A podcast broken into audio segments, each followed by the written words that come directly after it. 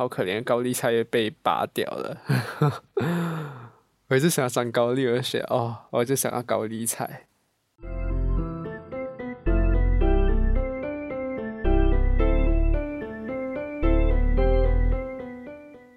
欢迎收听阿丁时间，我是阿丁。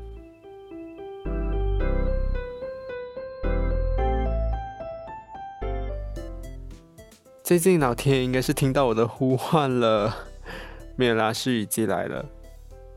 那最近一直下雨，然后每天都很凉快，我很喜欢。但是对印尼来说呢，就不是这样了。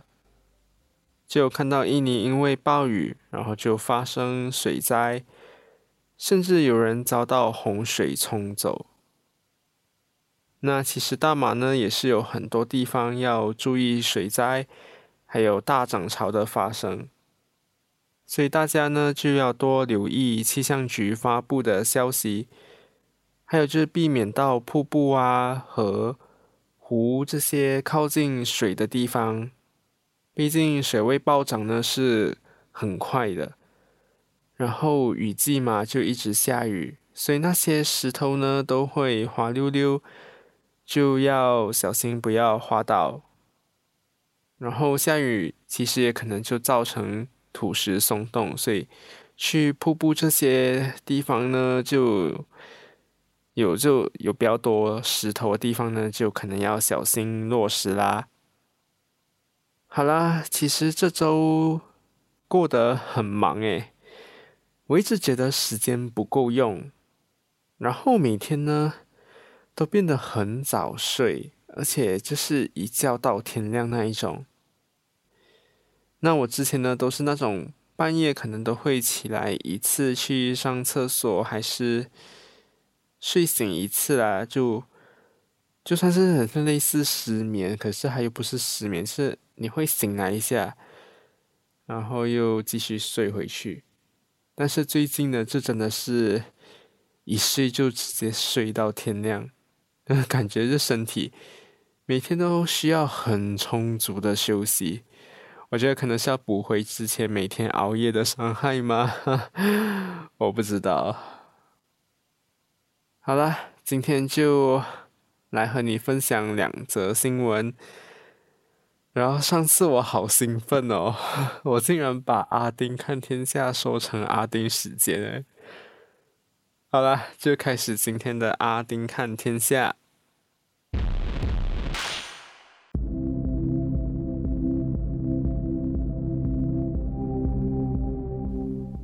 十一月二号，全球首富 Elon Musk 在 Twitter 发了一篇文，开头就写 Humankind，接下来就是曹植的七步诗，就是那个本是同根生。相煎何太急那首，那这篇文呢就引起了诸多的联想，有的就指他是在说加密货币方面，狗狗币和柴犬币呢不要相杀。最近加密货币方面的新闻真的是很热闹，其中就除了因为由于游戏热潮而出现了鱿鱼币。在推出不久后，就从一美分冲到两千八百六十美元左右，结果瞬间暴跌，几乎归零。那这就是一场 rock pool 就是抽地毯的骗局。因为在崩盘前呢，就有传出网站错误连连，然后网站无法访问，还有投资者就无法出售他们持有的鱿鱼币等等。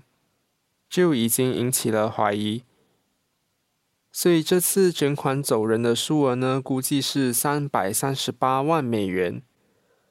所以在进行任何投资之前呢，还是要做好功课哦。诶，我好像扯远了，拉回来，拉回来。那其实加密货币里面呢，另外一个飙涨的就是柴犬币。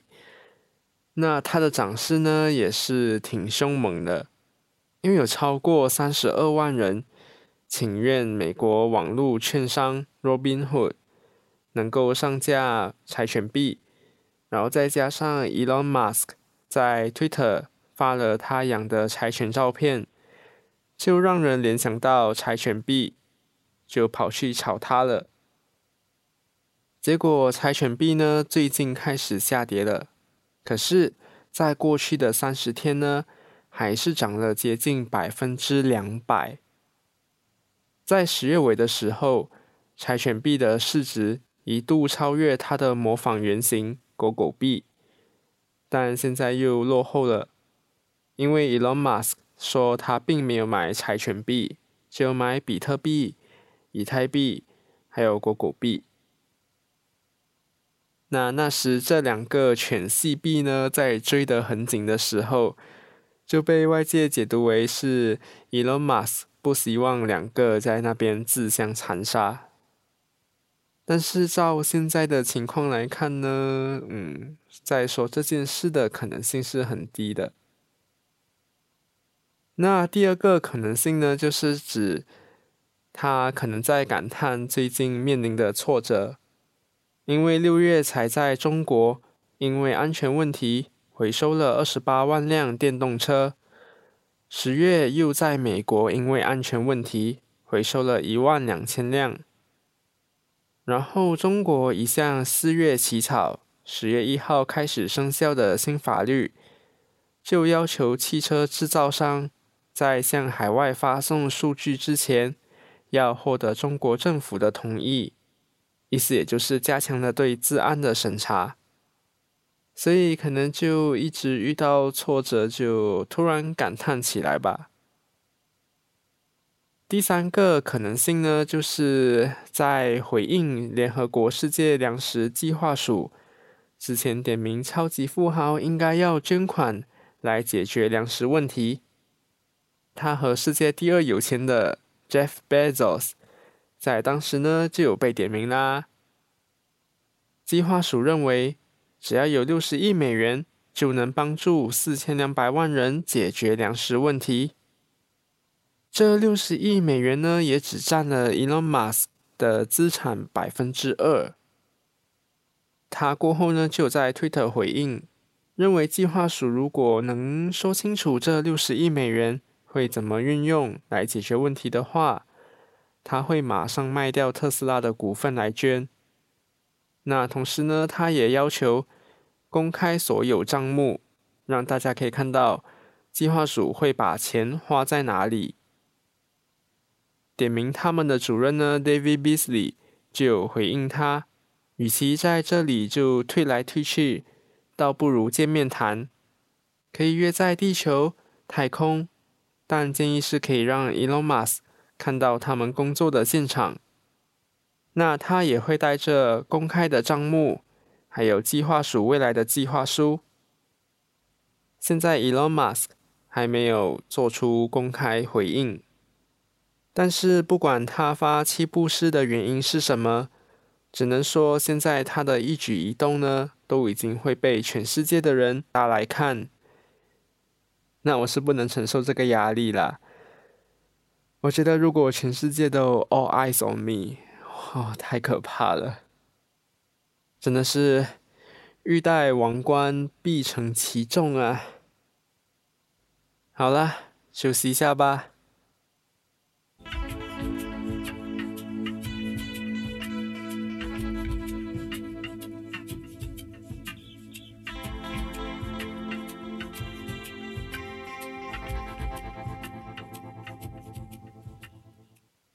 好，欢迎回来。我相信最近有关中国闹很大，却被各种封锁的新闻呢，就是这则了。中国网球选手彭帅在十一月二号晚上十点左右，在微博发了一篇很长的贴文，说了自己和前国务院副总理张高丽之间十多年的婚外情。还有发生强迫性关系的事。文中提到张高丽的老婆康杰，甚至在外面帮张高丽把风。但为什么这件事会爆出来呢？文中有提到，因为三十号晚上，彭帅和张高丽大吵一架，后来张高丽说要彭帅二号下午去他家谈，结果二号中午就打电话说有事再联系，推脱一切，借口说改天再联系，就这样和七年前一样消失了。玩玩想不要就不要了，所以有可能就是因为这样心力交瘁，就直接摊开来说了吧。那这起事件呢，也是中国 Me Too 首次的指控，涉及到中共最高权力阶层。那他写了这篇千字文出来不久，结果当然不意外，就消失了。中国社群网站呢，也都开始封杀了彭帅这起事件的相关内容。场内网民呢，要用彭于晏相关的 hashtag。还是缩写各种花式规避法，才可以零星看到他们在讨论这件事。但基本上呢，也都已经消失了。然后现在你去找彭于晏相关的，就会出现一堆什么“路人镜头下的彭于晏”这样的 hashtag 贴文，所以已经就是被洗了。那整天超爱对国内外说三道四的中国外交部，在例行记者会上就有被问到针对彭帅的指控，还有相关事件的审查，外交部对此有什么评论时，发言人汪文斌瞬间尴尬，只说我没有听说，这也不是一个外交问题。下一个问题，就这样结束了。我傻眼，真是笑死了！全世界都知道的事情，二号晚上发文不久就被删掉。问题是搞到全世界都知道了，三号你开记者会的时候却说我没有听说过。到底是整天说人家待在井里面，还是是你们待在井里面呢？你们的井是跟海沟一样深吗？这就跟 NBC 那时候一个记者去采访那个一个比赛，忘记什么了。然后后面那些人呢在骂 “fuck Joe Biden” 的时候，那个记者就说：“哦，他们在喊 ‘Let's go, Biden’，有什么差别？”不过还是有差啦。一个是因为个人引起，然后结果就搞到大家都知道，那边调侃。然后一个呢是大家都知道了。却死都要往下压，然后粉饰太平，嗯，还是有差别的。好，说回来，不过彭帅这样爆出来，也引起政治层面的揣测。那我是没有用强国的社群网站，但这种中共高层的名字，基本上应该都是会被列为敏感词的吧？那像这样子的。发文不会让他出现二十分钟才删文吧？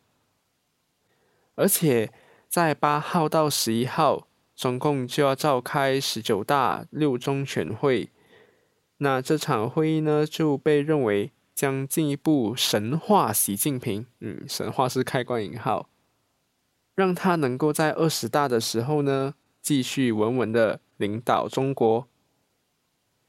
那在三号的时候呢，中共中央纪律委员会就公布八项违规案件，然后当中就有跟张高丽在担任天津市委书记期间推动的房地产开发相关的案件，而且从二零一四年开始就被王岐山，嗯，大家应该对这个名字很耳熟吧？